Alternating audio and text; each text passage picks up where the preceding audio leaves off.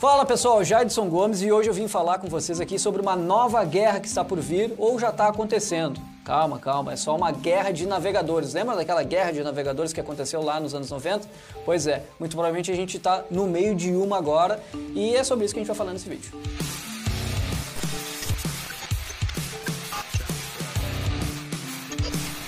Vamos falar um pouquinho sobre histórico, assim, esse é um assunto que eu gosto bastante, né? Então vamos voltar lá pro início, lá no Mosaic, tá? Que foi um dos primeiros navegadores. Claro que antes do Mosaic, a gente teve outros projetos além de navegadores, mas foi o Mosaic que popularizou, inclusive, esse termo de navegador. E o Mosaic ele foi criado aqui no National Center for Supercomputing Applications em 1992, mas ele foi oficialmente lançado só em 1993. Um fato interessante sobre o Mosaic é que lá na época o projeto nasceu, mas ele só conseguiu evoluir por conta de uma lei, que era o projeto da lei Gore-Bill, que na época era senador, depois o Al Gore lá virou vice-presidente dos Estados Unidos. E essa lei, na verdade, ela queria financiar justamente projetos tecnológicos, assim. Então o Mosaic usou bastante dessa lei para chegar onde chegou. E avançando um pouco mais, inspirado pelo Mosaic, nasceu quem? O Netscape. Ah, que nostalgia, eu lembro de ter usado o Netscape. Inclusive, um dos criadores do Mosaic foi um dos fundadores lá da Netscape, né? O nome dele é Mark Anderson. E olha que legal, esse mundo do Vale do Silício é bem estranho mesmo. O Mark Anderson, que criou lá o Mosaic e depois fundou a Netscape, onde que ele está hoje? Ele faz parte do board de diretores do Facebook, do eBay, da HP, entre outras várias empresas que a gente conhece aí do mundo da tecnologia. O primeiro release do Netscape saiu lá em 1994. E olha só esse fato que interessante que eu não sei se você sabia, eu inclusive não lembrava muito bem. Mas o nome internamente do Netscape, que eles estavam chamando, lá quem estava desenvolvendo, era Mozilla. E ele tinha um objetivo para ter esse nome, que eles fizeram ali como se fosse o Godzilla, né? Como se fosse o Moz Killa. Esse Moss era de Mosaic, então o Netscape tinha um objetivo, que era ser o matador lá do, do Mosaic. Então eles deram esse nome, acharam um nome interessante, né, parecido com Godzilla, soava bem, e também tinha no próprio nome o objetivo, né, ser o matador lá do Mosaic, o Moss Killa. E durante o desenvolvimento aí do Mozilla Netscape nessa época é que eles introduziram já o User Agent, que a gente usa até hoje, a gente é refém do User Agent do navegador, e na época eles deram o nome do User Agent de Mozilla e não Netscape. Em resumo, o Netscape dominou praticamente lá todo o início dos anos 90, né? mas a Microsoft não ia ficar para trás e lançou lá a versão 1.0 do Internet Explorer lá junto com o Windows 95. E é aí que começa um pouco da primeira guerra dos browsers. Vamos avançar um pouco então. O Internet Explorer, e eu lembro muito bem na época, cheguei a utilizar também, obviamente, ele chegou com tudo assim, e em resumo ele dominou todo o mercado, né? Acabou com o Netscape. E por que que isso aconteceu? Como o Netscape tinha uma dominância no mercado durante o início dos anos 90, ali até mais ou menos 95, 96, o Netscape acabou parando no tempo. Justamente isso, não tinha muita evolução em cima do, do navegador e a Microsoft pegou justamente isso e chegou inovando com o Internet Explorer e acabou dominando todo o mercado. Mas como o mundo da tecnologia é cíclico, a Microsoft, ao invés de se basear no que tinha acontecido com o Netscape, não. O que, que ela fez? acabou estagnada também. E a Microsoft então repetiu o erro do Netscape, como eu acabei de falar, numa época onde o Internet Explorer dominava aí com literalmente 98, 99% de fatia de navegadores no mercado. Vale lembrar também que nessa época em 95, né, juntamente com o lançamento do Internet Explorer 1.0 e com o Windows 95, foi justamente aí que nasceu a nossa amada linguagem, o JavaScript, né? E também vale um adendo histórico aqui que muita gente não sabe, é um fato bem relevante para o mundo que a gente vive hoje, inclusive. Em 1998 nasceu o KHTML. Provavelmente muita gente não se lembra ou nem chegou a conhecer o KHTML. O KHTML era engine que funcionava dentro do Conqueror. O Conqueror era um navegador da KDE e esse KHTML tem um papel muito importante em toda a história de navegadores até hoje. Porque foi assim que o Safari iniciou no mundo de navegadores, aí fazendo um fork desse projeto, que era um projeto open source, e daí é que nasceu quem? O WebKit, justamente o WebKit que depois foi forcado pelo Google e que hoje faz parte de, da grande maioria aí das engines de navegadores. Vamos falar de Mozilla agora, e olha só esse fato histórico também que é muito legal. Tanto o Mosaic quanto o Netscape não, não possuíam lá licenças de free software. Na verdade, o movimento open source estava começando a nascer. E lá pelos anos de 2004, a Netscape já estava no chão, né? já tinha perdido todo o mercado, o Internet Explorer é que dominava. Né? Então a Netscape fez o quê?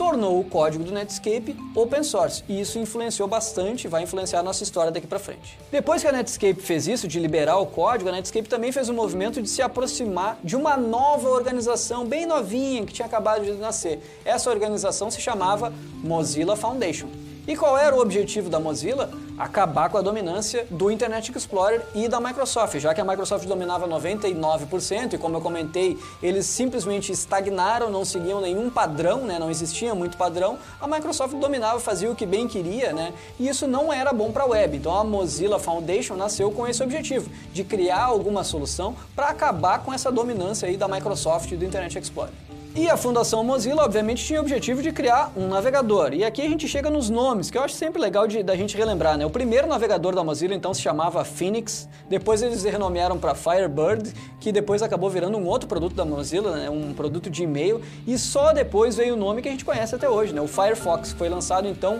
em 2004 na sua versão 1.0. E eu lembro desse dia, foi muito legal. Eu lembro que eu baixei a versão 1.0 e já migrei do Internet Explorer, né? Que ainda utilizava na época, e comecei a utilizar Firefox a partir de 2004 e não parei até hoje, 2019, 2020. E bem nessa época, o Internet Explorer estava naquela versão que quem trabalha há algum tempo aí com desenvolvimento vai lembrar, a versão 6, a versão maligna do Internet Explorer. E aí é que a gente inicia então a segunda grande guerra. Então a Mozilla, como tinha esse objetivo aí de acabar com essa dominância e fazer algo legal para a web, algo legal para a internet, começou a se unir com outras organizações, assim como o Opera, né, fazer um esforço de padronizar e evoluir a web. E daí é que nasceu o AWG. Na época a W3C já tinha, né, já existiam padrões, mas esses padrões eram meio lentos, não conseguiam evoluir tão rapidamente, e justamente esse esforço fez com que existisse esse grupo para forçar, né, a criação de novos padrões e novas especificações para que navegadores conseguissem evoluir. E com essa estratégia é que o Firefox começou ali aos poucos, começou a ganhar mercado, mais gente começou a utilizar. Logo o Firefox começou a implementar um monte de funcionalidades muito legais na camada do navegador e também para quem desenvolvia, e aos poucos o Firefox realmente conseguiu dominar uma boa fatia de mercado. Até que chegou o ano de 2008 e algo bem estranho aconteceu assim. Na época eu lembro que eu instalei, obviamente, o que eu vou falar aqui, que foi o Chrome. Né? O Google Chrome foi lançado em 2008 e foi surpreendente. Assim, o Google fez esse anúncio de que iria lançar um novo navegador. Na época parecia estranho, assim, mas foi uma revolução. Eu lembro, né? Lembro até hoje que na época eu baixei o navegador, instalei e ele parecia ser incrivelmente muito mais rápido que qualquer uma, outra solução que existia na época, como o Firefox o Safari e o Internet Explorer. E o Google focou muito nisso. A primeira versão do Chrome ela era muito mais rápida e o Chrome fez um, um trabalho muito extenso justamente na percepção. Às vezes ele até não era mais rápido no carregamento, mas todo o trabalho que eles fizeram em cima, em cima do navegador era para quem estivesse utilizando tivesse a percepção de que ele era muito mais rápido do que as outras alternativas. E de fato ele era mesmo. Outro fato interessante que talvez muita gente não saiba, e eu uh, conheço essa história porque o próprio Ben Nike me contou isso em uma, uma das edições da BrasilJS, é que essa é uma história meio oculta aí dos navegadores, das grandes empresas de tecnologia. Na época o Brendan Nike ele era uh, eh, CTO lá da, da Mozilla, né? Brendan Nike ele fundou a Mozilla né? E ele foi o criador do JavaScript. E durante muito tempo o Google foi um dos principais parceiros da Mozilla, né? Parceiros de busca e financiava muitas das ações da Mozilla.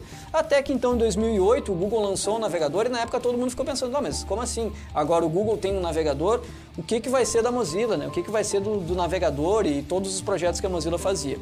E é interessante que o próprio Brendan Nike conta que quem deu a ideia, entre aspas, foi o próprio Brendan Nike, que disse isso para os fundadores lá do Google, Sergey Brin e o Page, de que talvez uh, o futuro do Google seria criar o seu próprio navegador. O Brendan Nike conta isso que ele falou numa reunião diretamente para os criadores do Google e que eles levaram a sério a ideia e que foi daí que nasceu o projeto do Google Chrome, que hoje dominou o mercado aí de novo, assim como o Internet Explorer lá nos anos uh, final dos anos 90 e início dos anos 2000, hoje o Google Chrome é o grande grande líder do mercado. E agora a gente entra num artigo que eu queria comentar aqui com vocês, que é um artigo de Dieter Bohm, que ele é diretor executivo lá no The Verge e tem um artigo que a gente vai deixar linkado aqui muito legal, onde ele faz uma análise sobre a nova guerra dos navegadores, que agora a gente chega então na terceira grande guerra. E o principal tema que ele aborda nesse artigo e que eu concordo bastante é que a gente já está no meio dessa grande guerra. Não é que ela vai acontecer, ela já está acontecendo. E ela é um pouco diferente. Ela não é uma busca de market share, uma busca de usuários, de quem vai usar uh, um browser ou um outro browser. É mais uma busca por privacidade. É legal que fazendo uma conexão com os últimos acontecimentos, a gente pode pegar duas coisas. Uma é as demissões na Mozilla. A gente anunciou na BrasilJS aqui no canal que a Mozilla fez agora no início de janeiro uma série de demissões que chegaram a quase 100 pessoas e isso tem um impacto direto aí no mundo dos navegadores, né? E isso já está dentro dessa terceira grande guerra. O que, que vai acontecer? Né? A Mozilla é uma da que está na, tá na resistência aí com o Firefox. O Firefox perdeu bastante mercado, mas ainda é uma alternativa muito legal assim para quem quer utilizar algumas uh, funcionalidades diferentes do que os outros navegadores oferecem. O outro fato é o lançamento do Edge, o navegador novo navegador da Microsoft que agora utiliza a engine que é o Chromium. Né? Então agora a gente tem praticamente todos os navegadores, com exceção do Firefox, utilizando a mesma engine. E falando de Microsoft, então, se a gente pegar desde o IE 1.0 até o IE 5, IE 6, a Microsoft sempre teve um problema com engines. Quem trabalha com desenvolvimento sabe. Era, a gente passou uma, uma época da nossa vida desenvolvendo que era horrível, justamente por conta das engines da Microsoft. Parece que eles nunca tiveram um foco 100% em engines. Então agora, né, desde o ano passado quando eles anunciaram isso, eles se posicionaram diferente, eles realmente desistiram. Desistiram de criar e de evoluir a sua própria engine e se apoiaram numa engine que tem o Google por trás, né, trabalhando diariamente e também uma comunidade open source evoluindo bastante essa engine. O que o autor desse artigo lá do The Verge fala é o que, a Microsoft pretende, né? A gente não sabe ainda muito bem, mas a gente sabe que a Microsoft gosta de fazer as coisas bem integradas, principalmente integradas com Windows. A Microsoft já fez um monte de coisa relacionada a isso, né? A gente sempre teve alternativas para desenvolver coisas para funcionar no Windows. E agora que a Microsoft tem um navegador que está se baseando numa engine super poderosa, que é o Chromium, o que o autor fala nesse artigo é que talvez a Microsoft já esteja mirando na frente para que tudo seja baseado no Chromium, inclusive as aplicações que funcionam no Windows. E eu acho que isso é bom. E agora a pergunta que fica é: será que a Microsoft vai apostar de vez em PWAs? Eles já vêm dando sinal faz bastante tempo, eles já têm bastante suporte para isso, eles apoiam bastante a tecnologia e agora com o Edge, então, utilizando o Chromium, talvez seja o grande momento das PWAs. Imagina a gente poder desenvolver nossas PWAs e além delas funcionarem em todos os navegadores aí para celular, também funcionarem nativamente dentro do Windows. Seria algo muito bom para a tecnologia. E falando sobre privacidade especificamente, a Mozilla obviamente tem feito bastante trabalho, tem bastante projetos relacionados a isso. E a Apple também. Eu até me pergunto, a Apple vem mudando um pouco, principalmente nas coisas para quem desenvolve, tem agora uma, um viés mais voltado à privacidade, tanto para iPhone quanto para os Mac e tal. Então a gente tem agora as empresas focando em outra coisa, focando em trazer para os usuários privacidade. E a gente tem uma variável diferente no meio dessa terceira grande guerra, que é o acesso mobile. Né? Então hoje, hoje o acesso mobile é muito maior que desktop e a gente tem um porém que é um porém que dificulta bastante isso. Não sei se vocês já notaram, e muito provavelmente só quem é da área técnica é que consegue ou tem a vontade né, de instalar um novo navegador. A grande maioria das pessoas nem se importa, muita gente nem sabe o que é um navegador. Então a gente está no meio de uma guerra aí de navegadores, onde o foco talvez seja a privacidade, né, mas a gente também tem, com as plataformas mobile, a gente não tem muita opção. Né? Então a, a grande dica é, e para quem se importa com isso, é que instale o navegador da Microsoft, o Edge, o Chrome, né, o Brave também e o Firefox, para que a gente tenha múltiplas opções, já que no celular isso é muito mais difícil isso está vindo junto com o sistema operacional. Então, de novo, né, como o negócio é cíclico, talvez a gente volte né, e a gente repita os mesmos erros de como foi em 1995, quando a Microsoft começou a dominar o mercado com um sistema operacional que já vinha com um navegador embutido, não existiam muitas opções e a gente ficava preso naquilo. Se a gente for parar para pensar, o que a gente tem agora no mundo mobile é justamente isso. Quem usa Apple vai usar o Safari, né, e talvez nem se importe muito em querer baixar um outro navegador. Quem usa Android talvez use o Google Chrome, né? Ou aqueles navegadores nativos que vêm junto com alguma aplicação. E o navegador ele está deixado de lado, sendo que ele tem um grande poder e um grande impacto no que a gente faz dia a dia. Então talvez a grande conclusão desse tema seja a gente precisa voltar a dar valor para os navegadores e as empresas que fazem os navegadores também precisam nos ajudar a isso, trazendo mais funcionalidades, né? E talvez que mais navegadores comecem a existir e que também as plataformas de sistema operacional facilitem isso, né? Para que isso não fique escondido dentro do sistema operacional e que a gente tenha uh, mais opções.